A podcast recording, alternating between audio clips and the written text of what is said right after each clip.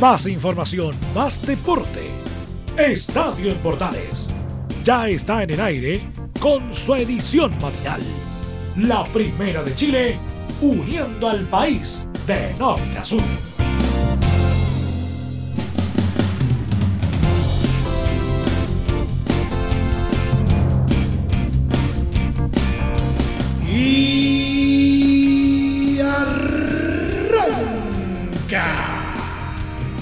Señoras y señores, muy buenos días, bienvenidos una vez más. El fútbol sigue ajustando piezas hasta el día de hoy y de hecho hoy debería retomarse los partidos pendientes de la primera B del fútbol chileno, mientras la primera división también se va preparando para hacer lo suyo. Pero también hay otras medidas que se están tomando por estos días. Se las vamos a contar en este programa.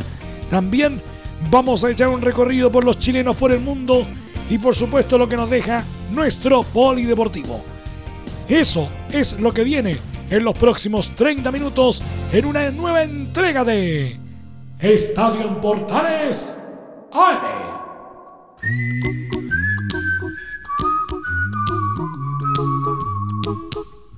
Desde el máster central de la Primera de Chile, uniendo al país de norte a sur. Les saluda Emilio Freixas y como siempre, un placer acompañarles en este horario por todas las señales de la Primera de Chile.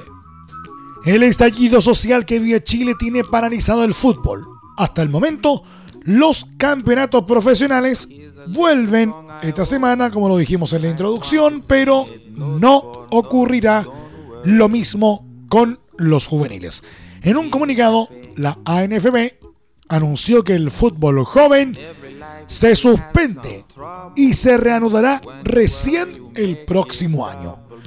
La Asociación Nacional de Fútbol Profesional anuncia que debido a la situación que vive el país y con el objetivo de no exponer a nuestros niños y jóvenes a ningún riesgo o incertidumbre, se suspende el campeonato de fútbol joven temporada 2019 en las categorías sub-15, sub-16, sub-17 y sub-19. Queda establecido el reinicio del fútbol joven el 15 de febrero próximo para jugar las cinco fechas restantes, se lee en la publicación. Esta decisión implica un ajuste de calendario. La temporada 2020 empezará el 4 de abril próximo. Los clubes ya fueron notificados. El fútbol infantil, en tanto, también se vio afectado. Del mismo modo, serán por finalizados los campeonatos de escuelas en las categorías sub 8, sub 9 y sub 10 y el campeonato de fútbol infantil en las categorías sub 11, sub 12, sub 13 y sub 14, declaró la ANFP.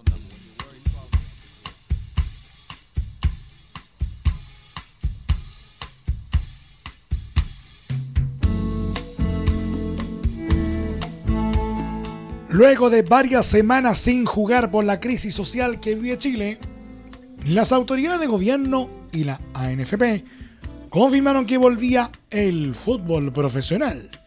Uno de los partidos más importantes es el del próximo domingo entre Universidad Católica y Colo Colo. Para el duelo que incluso le puede dar el título, el club estudiantil anunció que la Intendencia decidió cambiar el horario. Por decisión de la Intendencia de la región metropolitana, el clásico de los Cruzados ante Colo Colo se adelantó para las 11 horas de este domingo 17 de noviembre. Publicó la UC en su cuenta oficial de Twitter. El encuentro, que es de alta convocatoria, originalmente estaba programado para el mediodía. Cabe recordar que la reanudación del balompié comienza hoy martes. Magallanes y Cobreloa jugarán a puertas cerradas, al igual que Deportes Melipilla con Deportes Copiapó el miércoles. Muchos futbolistas han criticado que se juegue bajo estas condiciones. Si hay un boicot, contra el reinicio del campeonato, sabemos que a los jugadores no nos van a atacar, porque no somos el problema. Pero ¿qué va a pasar con la gente? Con las corridas, con las balas, con las bombas, expresó a la cuarta Lucas Simón, delantero de Cobreloa.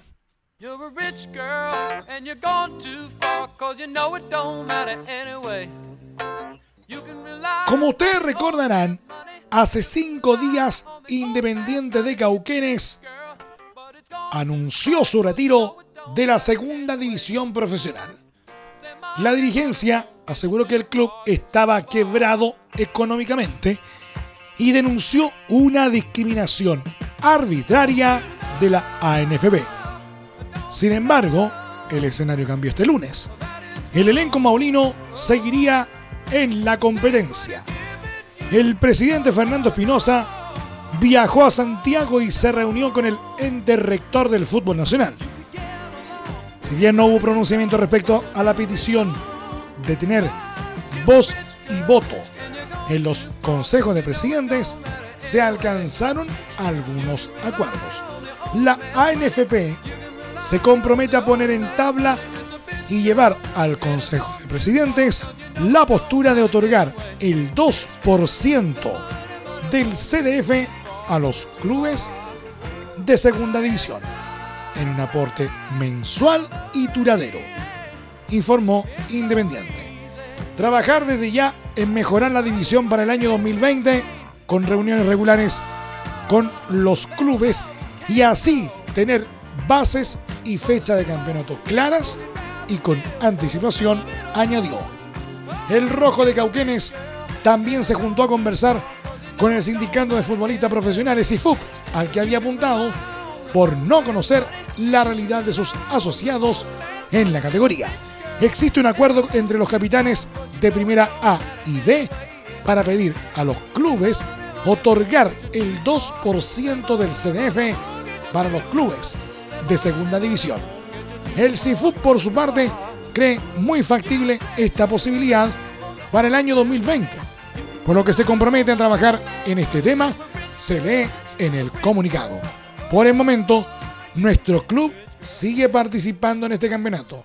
Seguirá compitiendo a la espera de concretar los compromisos adquiridos con la ANFP y el CIFUP, por lo que damos tranquilidad a nuestra afición, cadetes y nuestra ciudad, que Independiente de Cauquenes sigue cerro.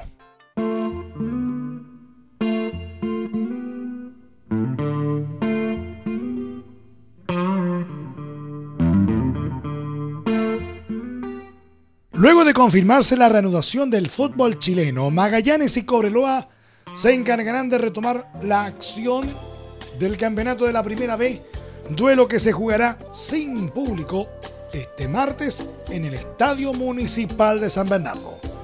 El cuadro loíno necesita un triunfo que los afirme en zona de clasificación para la liguilla de ascenso del torneo, ubicándose actualmente en la quinta ubicación de la tabla con 39 puntos. Incluso los dirigidos por Víctor Rivero tendrán la chance de recuperar puestos de quedarse con una victoria en su visita a la capital de nuestro país. A Magallanes, en tanto, le urge una victoria que los aleje más de la zona de descenso del certamen, que tiene en el último puesto a Deporte Valdivia la academia se encuentra en el decimoquinto puesto con 25 unidades, pero un triunfo les permitiría trepar algunas casillas. Ambos equipos se enfrentarán este martes a partir de las 12 de este mediodía.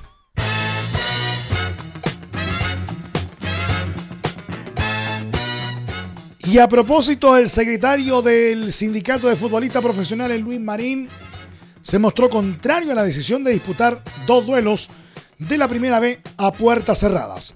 Luego que Deporte Melipilla y Magallanes anunciaran la determinación en redes sociales. El ex portero mundialista dijo que esta situación marca un precedente muy malo.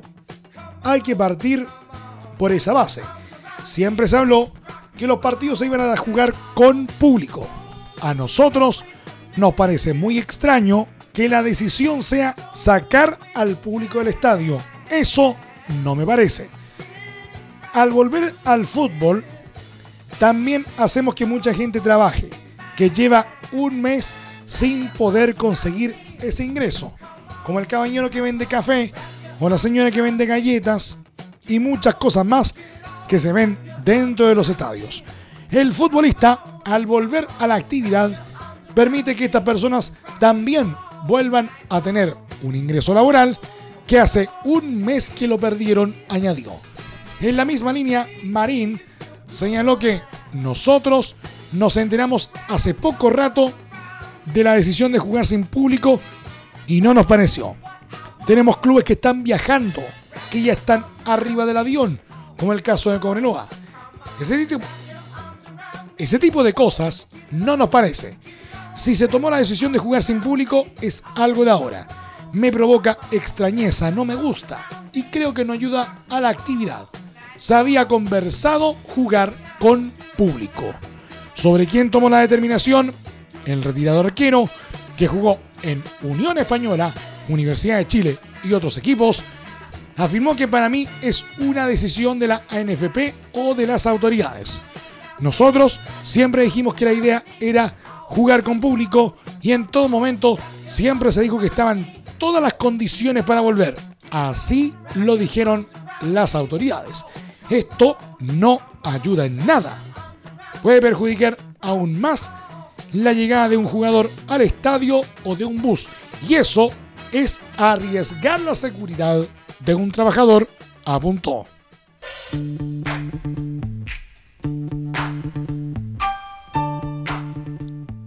El delantero panameño Gabriel Torres, quien viene de obtener el título de la Copa Sudamericana con Independiente del Valle, se refirió a su futuro en relación a Universidad de Chile, club dueño de su pase. Al respecto, el atacante centroamericano dijo que estoy a préstamo por un año en Independiente del Valle, pero la U puede cortarlo en seis meses. Habría que esperar el término de las dos ligas para ver qué se decide. Al ser consultado por la chance de cambiar de club a fin de año, el Ariete afirmó que hay algunas posibilidades, pero no manejo esa información. Lo ve mi agente. Cuando tenga algo concreto, me avisará. Pero hoy debo estar enfocado en Independiente del Valle, la selección y terminar bien el año. De todas formas, reconoció que su intención es permanecer en el cuadro ecuatoriano, ya que hoy en día Independiente del Valle ha dado un paso importante. Tiene el cupo a Copa Libertadores, la Surugabank y posiblemente el Mundial de Clubes. Y eso es importante para mí como jugador. ¿Quieres tener lo mejor y sin pagar de más? Las mejores series de televisión, los mejores eventos deportivos, equipo transportable, películas y series 24/7 Transforma tu TV a Smart TV. Llama al 973-718989. Twitter arroba panchops.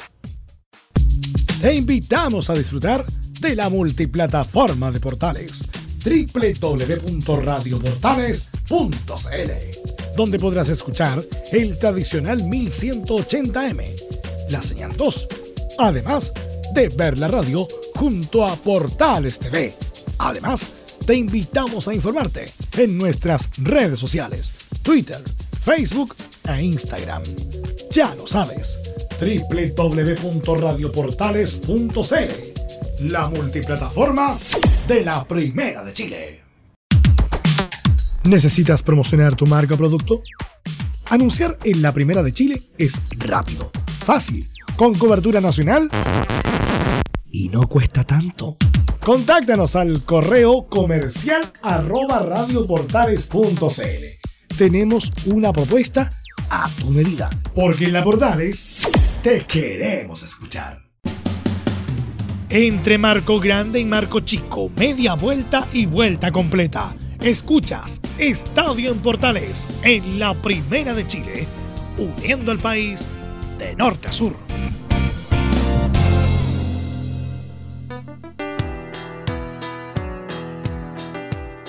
En Chilenos por el Mundo, Manuel Pellegrini llegó a mediados de 2018 al West Ham y la ilusión prendió entre los hinchas del cuadro londinense. Llegaba un técnico que había sido campeón de la Premier con el Manchester City y con un presupuesto millonario para fichajes. En su primera campaña terminó en un decepcionante decimotercer lugar, pero la dirigencia lo respaldó y se esperaba que el equipo diese un salto de calidad este año. Eso todavía no sucede. El pasado 22 de septiembre, los Hammers jugaron un partidazo y vencieron 2 a 0 al Manchester United. Pero lo que parecía el momento del despegue definitivo se terminaría convirtiendo en el inicio del Calvario. Solo tres días después, el Oxford United de la tercera división inglesa los eliminó de la Copa de la Liga con un rotundo 4-0. El ingeniero registraba un nuevo alcorconazo en su carrera. Esa derrota hizo que el West Ham perdiera el norte. En la Premier League ya acumula seis partidos sin ganar con cuatro derrotas y dos empates. Si recibes tantos goles fáciles es muy difícil ganar. Fue la crítica que hizo el ex Real Madrid luego de que el Burnley le endosara un humillante 3 a 0 el último sábado. Esa caída dejó decimosexto al West Ham con 13 puntos, solo dos puestos por encima de la zona de descenso. El Watford, decimoctavo, tiene 5 puntos menos y sería el último en perder la categoría. Pese a los malos resultados, el medio Mirror aseguró que la dirigencia todavía no piensa en despedir al entrenador. La jerarquía del equipo del este de Londres está totalmente con Pellegrini, al que ha apoyado con cerca de 180 millones de libras esterlinas, desde que él y el director de fútbol, Mario Usillos, llegaron al club hace 17 meses, publicó. Ahora se viene un quiebre por la fecha FIFA. Cuando se reanude la competencia, el chileno tendrá un duro calendario. Tottenham, Chelsea, Arsenal y los encumbrados Wolves. Sabe que la paciencia no es eterna en el fútbol de alto nivel.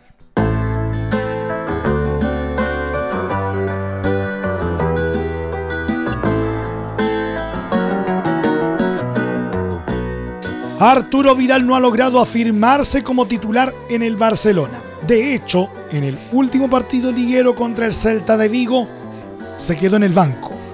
Los rumores sobre un posible cambio de club vienen sonando con fuerza desde mediados de año y no han parado. La dirigencia del cuadro Blaugrana sabe del alto valor de mercado que tiene el Rey y también sabe que pretendientes no le faltan. Por lo mismo, lo habría tasado en 40 millones de euros, según informó AS España. El sitio Calchomercato, en tanto, aportó que la estrategia de los catalanes es vender al ex Juventus y Bayern antes de que culmine su contrato en 2021. El equipo que más interés ha demostrado es el Inter de Milán.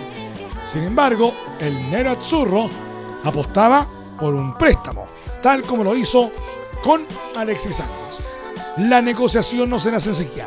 Vidal ya tiene 32 años y el director deportivo de los Lombardos, Giuseppe Marotta, dijo hace una semana que con un chileno es suficiente. Distinta opinión tiene el técnico Antonio Conte, que en varias ocasiones ha elogiado al formado en Colo Colo. Shine bright like a diamond. Shine bright like a diamond. El pasado 6 de noviembre arrancó una semana que ha sido fatal para Claudio Bravo. El arquero chileno ha sumado minutos con el Manchester City, pero sus actuaciones a ojos de la prensa inglesa han estado lejos de lo esperado. El miércoles pasado ingresó para el segundo tiempo del partido ante Atalanta por la fase grupal de la Champions League, cuando su equipo ganaba por la cuenta mínima. Mientras estuvo en cancha, le convirtieron el 1 a 1 que finalmente fue definitivo y se fue expulsado a los 81 minutos. Llevaba un año y ocho meses sin participar en el torneo continental. Su ingreso en dicho encuentro se debió a la lesión sufrida por Ederson, motivo por el cual Josep Guardiola decidió alinear al chileno entre los titulares para el trascendental choque con el Liverpool del domingo recién pasado. Pero nuevamente su actuación no fue la esperada. El City cayó por 3 a 1 y Bravo tuvo complicidad en al menos uno de los tantos recibidos por su equipo, lo que acentuó las críticas por parte de la prensa inglesa. Claudio Bravo nunca le ha dado mucha tranquilidad a los fanáticos del City. Un momento de locura que hizo recordar su calamitosa primera temporada en Inglaterra. Su retorno a la acción en la Premier League fue una pesadilla. Demostró por qué es el reserva. Fueron algunos de los comentarios que salieron en medio de Inglaterra en la última semana. Todo ello además podría generar dudas con respecto a la continuidad del golero en el conjunto de Manchester. Su contrato vence a mediados de 2020 y en medio de sus criticadas actuaciones y su poca presencia en cancha, podría decantar en la decisión del club de no renovar su vínculo con el arquero criollo. Quiero aclarar que no hay absolutamente nada decidido. Necesitamos un poco de tiempo para confirmar lo que estamos viendo. Hay que recordar que ha estado un año lesionado y esto no se ve en uno o dos meses, dijo en su momento Chiqui Bergstein, director deportivo del City, a El Mercurio días turbulentos para Bravo, quien ahora buscará mejorar su imagen en el duelo amistoso que tendrá La Roja ante Perú el próximo 19 de noviembre, donde seguramente el golero será de la partida.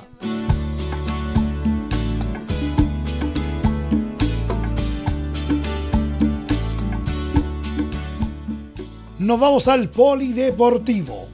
Los organizadores del rally móvil, en concordancia con los equipos, pilotos y auspiciadores, resolvieron postergar la realización de la séptima fecha de la competencia que estaba prevista para los días 22, 23 y 24 de noviembre en las ciudades de Frutillar y Fresia.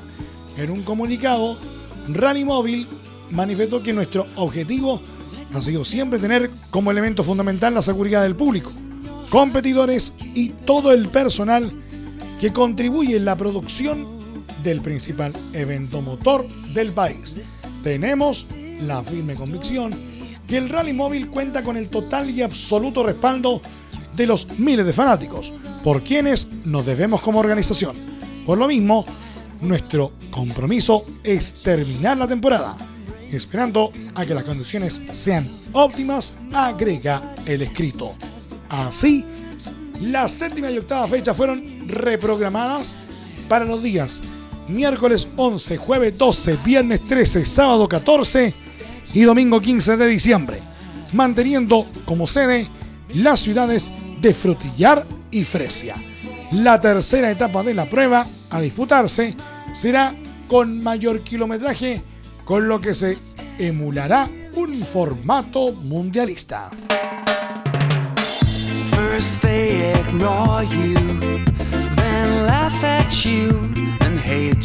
Miguel Ángel Mujica, presidente del Comité Olímpico de Chile, coach, se reunió con diputados de la Comisión de Deportes y Recreación para presentar recomendaciones de la institución y sus federaciones afiliadas para la modificación de la ley del deporte.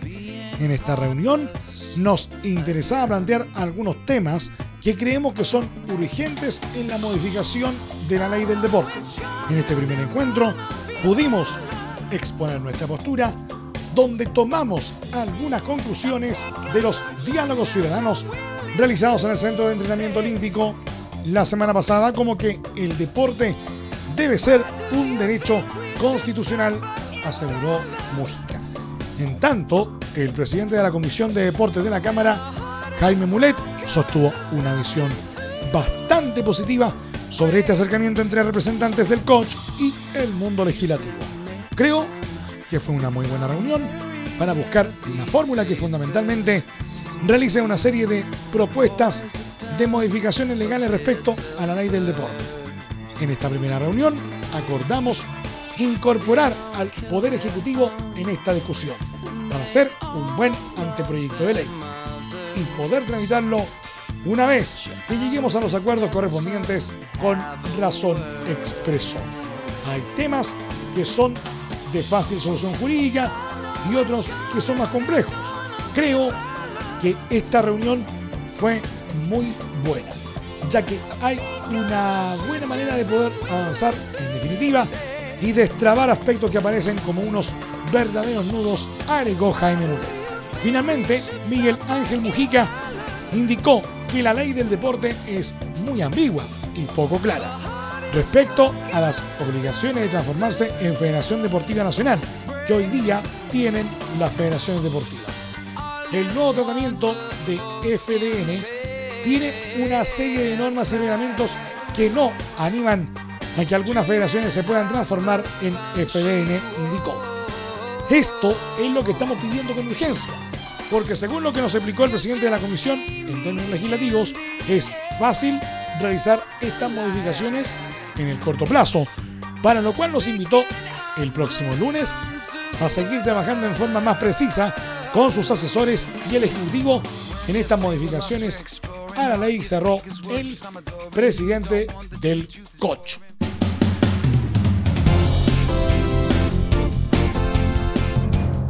Nos vamos. Gracias por la sintonía y la atención dispensada. Hasta aquí nomás llegamos con la presente entrega de Estadio en Portales en su edición AM por todas las señales de la Primera de Chile uniendo al país de norte a sur.